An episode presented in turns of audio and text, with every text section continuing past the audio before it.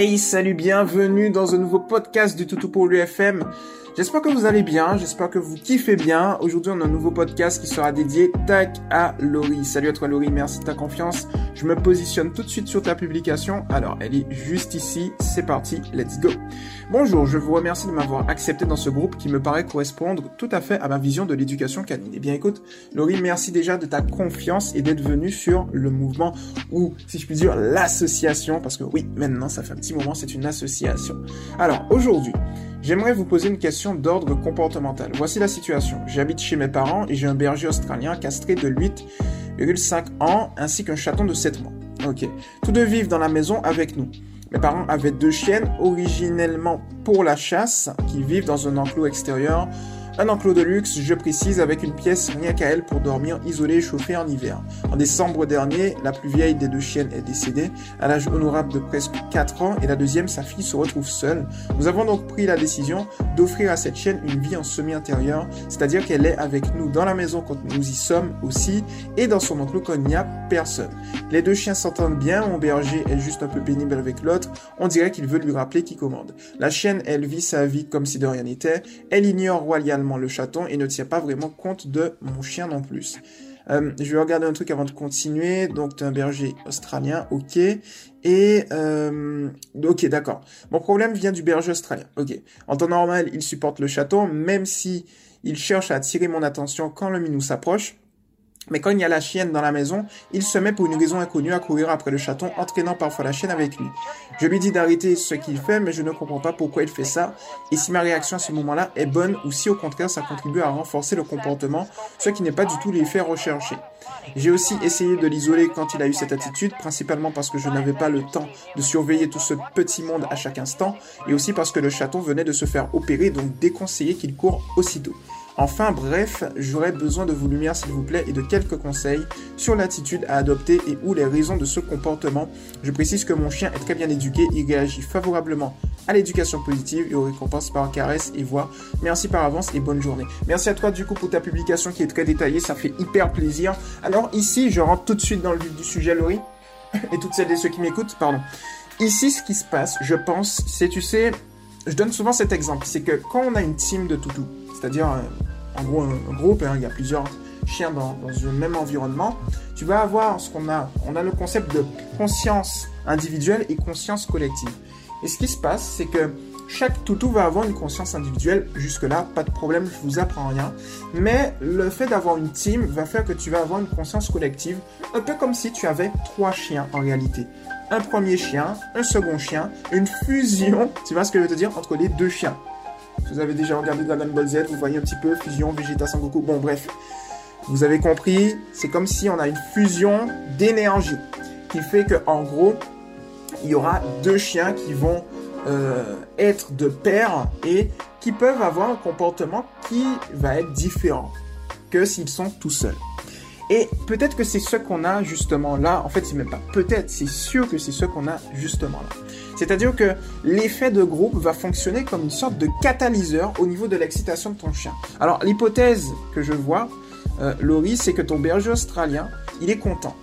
Il est content de voir euh, une copine et par conséquent, euh, il veut jouer.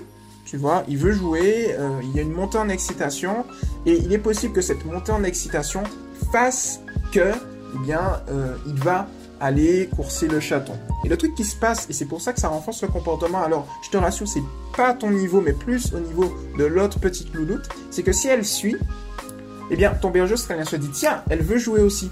Donc il se met dans un contexte de jeu où il va jouer, et au final, le chaton est un prétexte. C'est-à-dire que c'est même pas peut-être la source, tu vois, c'est juste un prétexte, juste pour jouer en fait, parce qu'il a trouvé pour l'instant que ça. Et donc, la chienne, étant donné qu'elle va suivre, va valider le comportement de ton berger australien. Il y a fort à parier que initialement ça a été, eh bien, je ne sais pas, un, un comportement anodin, qui a été renforcé avec la réaction de ta chienne et ton chien il s'est dit bon ok on va jouer et donc du coup il course le chaton comme ça. Alors maintenant qu'est-ce qu'il faut faire ici? Eh bien on va personnaliser, on est sur des conseils à fort potentiel de personnalisation. Bien évidemment, on va se baser sur les deux principes de l'éducation positive scientifique, je le rappelle, type d'éducation que j'ai fondé et qui euh, a été optimisé avec le mouvement tout pour lui. Le principe numéro un, c'est que un chien recherche deux choses dans sa vie, des récompenses et de l'attention, en sachant que notre attention est une récompense dans le processus éducatif. Ton processus éducatif. Le deuxième principe, c'est que le but de l'éducation est d'adapter le comportement naturel et nécessaire de ton chien à la vie domestique. Ça veut dire quoi? Que tout chez le chien est un comportement naturel et nécessaire. Donc, on voit bien hein, très clairement, ce n'est pas le cas pour toi, mais en règle générale, pour toutes celles et ceux qui m'écoutent, en fait, si vous avez des doutes, ça ne sert à rien de réprimander son chien parce qu'il ne va pas comprendre pourquoi. En, l'occurrence, le chien est un être dit symbiotique, ça veut dire qu'il s'adapte à l'homme. Ici, il fait justement euh, certains comportements, c'est parce qu'on lui a donné un aval à un moment, tu vois. Alors ça peut être aussi un aval par rapport à un, pas forcément un référent, tu vois. En l'occurrence ici, ça peut être un aval par rapport à un autre contexte. Imaginons l'autre chienne, etc., etc. Mais en tout cas, il évolue par rapport à ça.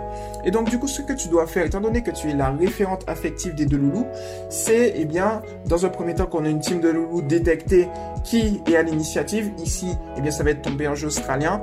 Et par conséquent, moi, ce que je te conseille, c'est dans un premier temps, alors, d'essayer de voir, est-ce que si elle n'est pas là, juste retenter une dernière fois, si elle n'est pas là, est-ce qu'il course le chat ou pas? Est-ce qu'il est-ce qu'il revient dans un état normal? Juste pour tester. Et ensuite, lorsque ta louloute elle est là, la nouvelle, eh bien dans ce cas-là, moi ce que je te conseille c'est de doter ton berger australien d'une laisse, au préalable assimilée à du positif.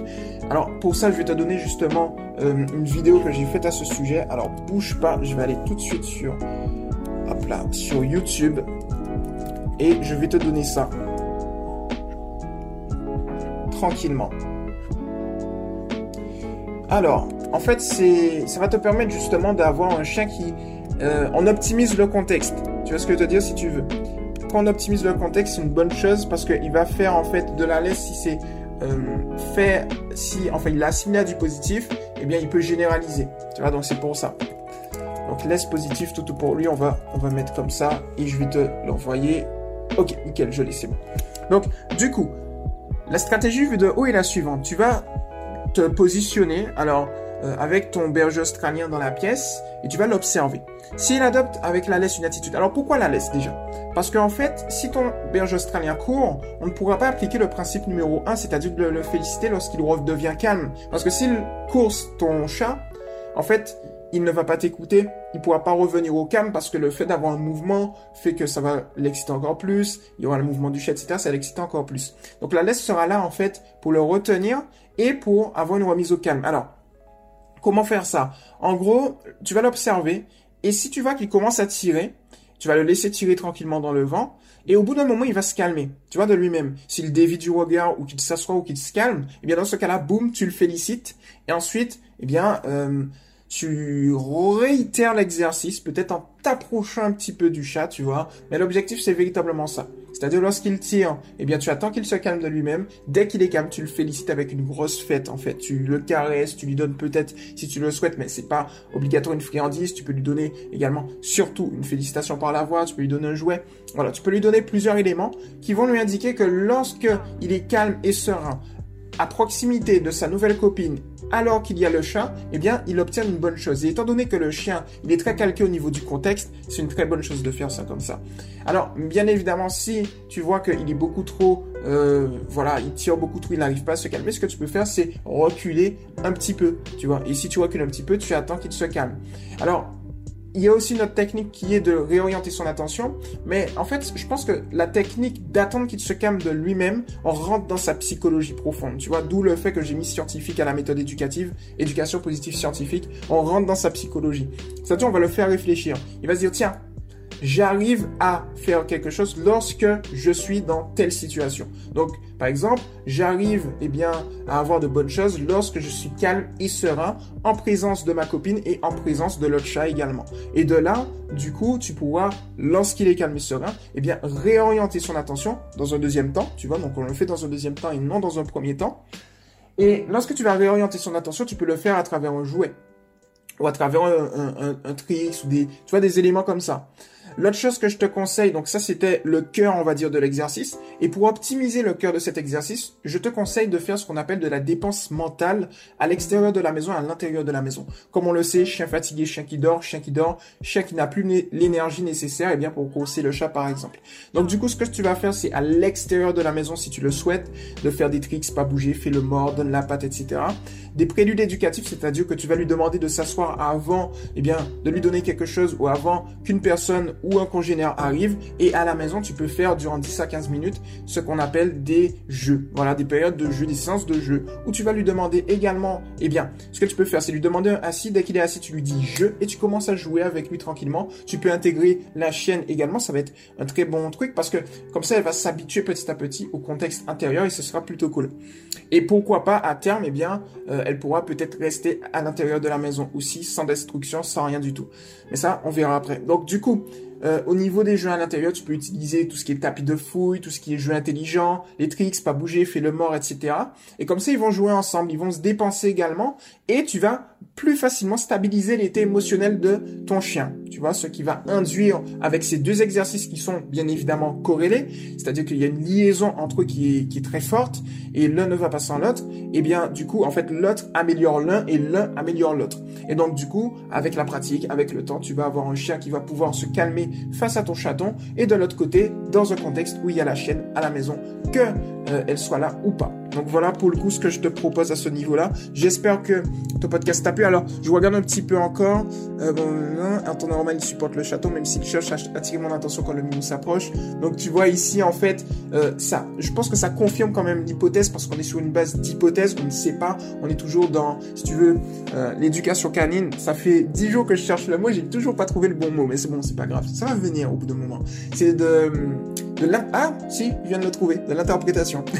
Ah c'est cool. Donc en fait tu interprètes tu vois la psychologie canine on interprète tous j'interprète aussi moi le premier. Et donc du coup pourquoi on interprète? Parce qu'on n'est pas dans le cerveau du chien. On ne peut pas savoir ce qu'il pense spécifiquement mais on peut interpréter et généralement on fait mouche. Donc on interprète à travers son euh, comportement extérieur les mimiques qu'il peut avoir le contexte qu'il peut y avoir etc donc c'est vraiment de l'étude. On est de vrais éthologues si je puis dire. En tout cas voilà je sais pas si c'est le bon terme, mais en tout cas, on est bon. Donc, c'est tout ça que je te conseille. Donc, j'espère que ton podcast t'a plu. Du coup, Laurie, c'était Irvin le coach canin. À toutes celles et ceux qui m'ont écouté, Laurie également. Si vous n'êtes pas encore sur le mouvement Tout pour lui, bien c'est, enfin, Laurie est liée. Mais toutes celles et ceux qui n'y sont pas, c'est éducation positive pour les chiens officiel, le souci officiel, 1, 2, 3 je bug, officiel entre crochets, il y a du 6 tout pour lui. Et puis si vous n'êtes pas encore sur, sur la chaîne YouTube, je perds mes mots. J'en perds mes mots. C'est Toutou pour lui TV. Lien dans la description. Sinon, vous tapez tranquillement Toutou pour lui TV sur YouTube et vous allez me trouver. Voilà, c'était Erwin le coach canin et on se retrouve très rapidement dans un prochain podcast. Ciao.